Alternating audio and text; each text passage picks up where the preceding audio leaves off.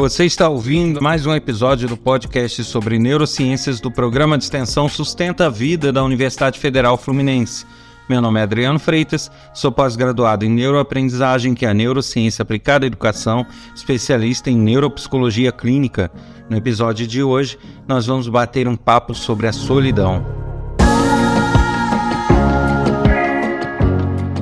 Olá, e o assunto de hoje é uma sugestão da ouvinte Maraísa Costa. E antes da gente falar sobre a solidão, que é o tema deste podcast, eu gostaria de lembrar sobre o meu livro que está disponível na Amazon, tanto na versão digital quanto na versão impressa. A versão impressa esgotou, mas em breve vai estar lá disponível novamente. Aqueles que tiverem interesse podem acessar a versão eletrônica e aqueles que forem fizerem parte do clube da Amazon podem até pegá-lo como empréstimo. É bem interessante e descreve bastante o desenvolvimento humano desde a infância até é, a adolescência e, e, a fase adulta. Ele, o nome dele é Neurociências e Educação, entendendo o nosso mecanismo, e apesar de ter educação no nome, não é específico para o pessoal dessa área. É porque muito do que é dito no livro se refere a habilidades que a gente usa muito na educação, que é a memória e a, o aprendizado, né, a cognição, mas que a gente acaba tendo que usar durante toda a nossa vida. E também é bem interessante pela forma com que trata todo o desenvolvimento, dando várias dicas e, e explicando vários processos pelos quais o homem passa. Então, para quem tiver interesse, é só buscar lá na Amazon. O tema de hoje, como eu já falei, é a solidão. O ser humano, ele, é, durante sua evolução, ele foi se moldando a ser um ser social, né? a, a um indivíduo social. Ou seja, ele deve viver em sociedade, ele foi criado para isso, ele sofreu suas evoluções para viver em sociedade. Esse desenvolvimento dele como um ser social se deveu ao fato justamente de, desde a época lá dos nossos ancestrais, é, ele buscar viver como se fossem clãs, né? Em, em grupos, e esses grupos é, se desenvolviam, se ajudavam. E durante esse processo evolutivo, muitos desses mecanismos foram se formando e se firmando no nosso cérebro justamente com a intenção de espelhar o outro, os outros indivíduos da sociedade naquele indivíduo que está se desenvolvendo. Então, existem mecanismos específicos para empatia, que é para poder enxergar o outro, existem mecanismos que espelham a, a, o outro na gente e mecanismos que nos permitem é, retirar dos outros comportamentos que são importantes para nós e adotar esses comportamentos. Então, na verdade, a gente, no processo evolutivo humano, ele se utiliza é, de informações do meio ambiente, mas também de informações de outros membros da espécie. E com base nessas informações, ele se fortalece e fixa comportamentos que, né, que ele vai adotar no correr da vida dele. Então, é, por natureza, o homem precisa viver em sociedade. Ele não é, é desenvolvido ou criado, ou, é, ele não evoluiu para ser um indivíduo é, solitário, um indivíduo sozinho.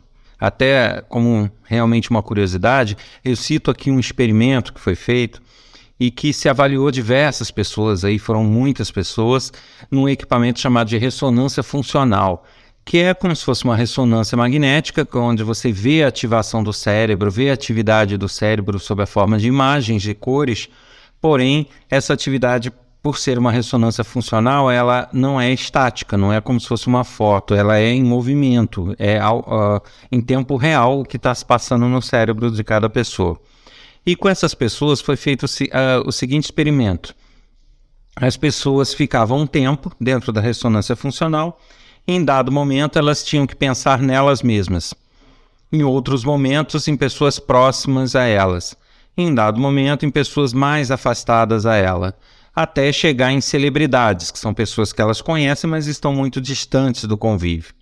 E o que se observou foi o seguinte: as áreas ativadas quando elas pensavam em si mesmas e as áreas ativadas quando elas pensavam numa celebridade, que estão muito, muito distantes da realidade delas, eram áreas completamente distintas. Então, é, uma coisa era pensar e processar informações de pessoas distantes e outras outra coisa, pensar nela própria. Porém, se identificou que quanto mais próxima a pessoa na qual se pensa, na qual é, se articula ali o pensamento sobre as atitudes e tudo, é, mais próximo o padrão do cérebro se torna de pensar nela própria.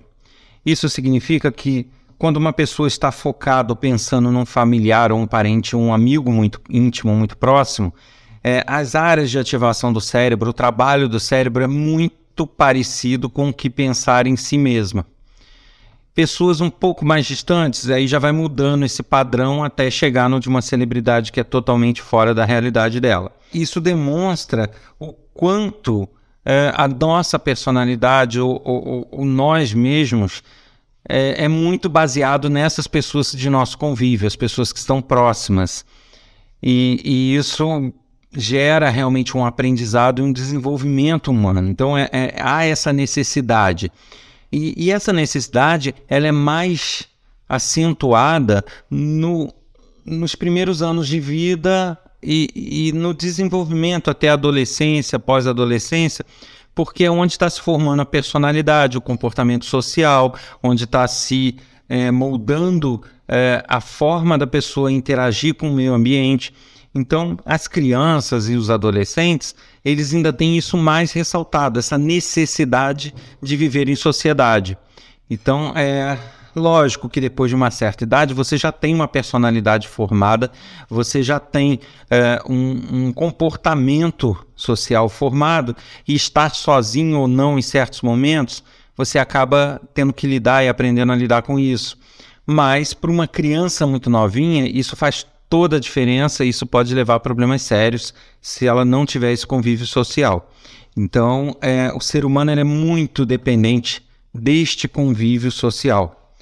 E justamente por depender disso para o desenvolvimento, né, a nossa evolução foi gerando prêmios para quando há uh, um convívio social e punições para quando não há. Né? Aquela velha história. É, quem já ouviu outro episódio lá sobre sistema de recompensa e tudo, é, já sabe mais ou menos do que eu estou falando. Quem não ouviu, corre lá e dá uma escutadinha. É, o fato é que, quando estamos no meio de um convívio social, nós tendemos a ter mais prazer com isso. Então, nós tendemos a gostar e querer e, e, e sentir prazer é, em estar junto com familiares, ou estar junto com amigos, ou estar junto com pessoas de nosso convívio próximo. Isso, e esse mecanismo ele promove isso, promove esse benefício, promove esse prazer, justamente porque nós temos essa necessidade. Então, a partir do momento que o nosso cérebro precisa disso para sua sobrevivência e para sua formação, ele é, nos força isso através desses mecanismos de prazer. Da mesma forma, ele tende a nos deixar desestimulados, tristes e até depressivos se a gente não tem esse comportamento social. Então, a gente tem mecanismos que, entre aspas, nos premiam e nos punem dependendo se nós temos ou não esse convívio social. Então, por isso, é tão ruim para certas pessoas não terem é, a proximidade de ninguém, estarem sós. Então, estar só para o ser humano é um motivo de castigo, né? Assim, ele, eu estou falando castigo assim no sentido figurado, mas o nosso cérebro ele nos pune por isso, nos causa tristeza, nos causa angústia, é justamente porque ele precisa desse convívio. Ele precisa estar a todo tempo se balizando e se parametrizando pelo comportamento da sociedade, para que aí ele possa ir criando parâmetros de trabalho dele. Se ele não tem esses parâmetros, ele fica meio perdido. Então, isso é realmente uma necessidade do nosso cérebro. E aí eles nos dá esses mecanismos de não nos sentirmos bem quando estamos sozinhos e nos sentirmos bem quando estamos em sociedade. Esse tipo de punição que eu citei aqui entre aspas, né? Eu, eu, uso linguagens figuradas, não significa que seja propriamente uma punição, mas são mecanismos que dão, uh, nos impelem a não ter aquele tipo de atitude, né? Então, acaba sendo uma punição mesmo. eles, é, em determinadas situações, em determinadas pessoas, eles vão gerando problemas que vão entrando em espirais e podem de fato afetar a saúde física. Então você pode ter pessoas com problemas imuno, com problemas imunológicos, justamente por, por não estarem convivendo em sociedade, pura e simplesmente. São pessoas que às vezes o cérebro tem uma dependência maior dessa, desse convívio social e que por algum motivo elas não estão tendo esse convívio social, estão sendo forçadas a não tê-lo, e isso pode, em alguns momentos, até reduzir a nossa imunidade, e aí a gente pode ter diversos problemas de saúde derivados dessa condição. É, é uma questão meio complicada que vai variar de pessoa para pessoa. E normalmente, para quem realmente depende muito disso, eu vou falar daqui a pouco que existem pessoas que não têm essa dependência tão forte. Eu vou dizer por quê. Mas para as pessoas que dependem muito desse convívio e para as pessoas, entre aspas, assim, normais, né? Quando eu falo normal, é, é dentro da média, né? Então, é, as pessoas que estão nessa média ou que têm uma dependência maior desse convívio social, elas tendem a quando estão sozinhas, de fato, quando elas perdem um convívio social, a entrar numa espiral que não é nada boa e que pode levar a, a graus de depressão altos e problemas maiores. E é uma espiral que cada vez puxa mais para baixo, né? Uma espiral difícil de quebrar. Por que dessa espiral? Um, uma outra herança que nós temos dos nossos ancestrais, quando eu falo isso, eu falo lá do, do homem das cavernas, lá dos primeiros humanos, e que a gente carrega até hoje, apesar de não fazer mais sentido, mas é uma herança de evolução, evolutiva, e que a gente carrega, assim como várias outras, né? É justamente que quando estamos sozinhos, nós tendemos a dar mais atenção e mais importância às coisas ruins, às coisas que nos afetam negativamente. A gente fica mais atento a isso e menos atento às coisas boas. Agora, por que isso é uma herança evolutiva? É simples o homem ele saía para caça, né? Ele tinha que ir caçar no mato, na floresta, no bosque, onde fosse, e ele, ele vivia em sociedade, em clãs. Então, um vigiava enquanto o outro caçava, enquanto o outro ficava de prontidão para qualquer problema. Porém, nos momentos em que esse homem precisava ir caçar sozinho, ele tinha que se virar nos 30, ele tinha que ao mesmo tempo que está caçando, ver se não tinha coisa ameaçando ele atrás. Ou seja, as coisas boas para ele ficavam dispensáveis. Ele tinha que estar atento às ameaças, ao que tinha possibilidade de ocorrer de ruim, para que ele pudesse preservar, né? Então é um instinto de autopreservação que é sempre predominante no ser humano. Então o instinto de autopreservação é muito forte no ser humano. E aí esse instinto de autopreservação fazia com que todas as atenções ficassem voltadas às coisas ruins, às coisas que pudessem atacá-lo, às coisas que pudessem prejudicá-lo. E aí isso virou uma herança é, dos nossos ancestrais e que a gente carrega até hoje. Hoje não faz mais sentido, porque o homem não vai à caça no sentido de ir para uma floresta e ter que ficar atento a tudo, mas ele guardou esse comportamento né? Que é justamente de quando ele está sozinho, ele dá o nosso cérebro, ele se foca, ele se volta para tudo que tem de ruim. E ele se foca nisso. Então, por isso que as pessoas, quando estão sozinhas, elas tendem a entrar em espirais que é, em alguns momentos fica até difícil sair sozinha, porque ela começa a valorizar tudo que é muito ruim, tudo que às vezes nem é tão ruim assim, mas ela exagera como se fosse muito ruim e passa a ter esse foco em comportamentos que são prejudiciais a ela. E isso vai gerando ainda mais ansiedade, vai gerando mais processos depressivos e vai gerando mais solidão, mais afastamento da sociedade e aí mais observância a coisas ruins e mais pensamentos ruins. Isso vai criando uma espiral. Então, por isso que muitas pessoas, quando estão sozinhas, é, elas a, entram em processos depressivos, né? Eu diria que é, a solidão pode ser uma porta de entrada a processos depressivos.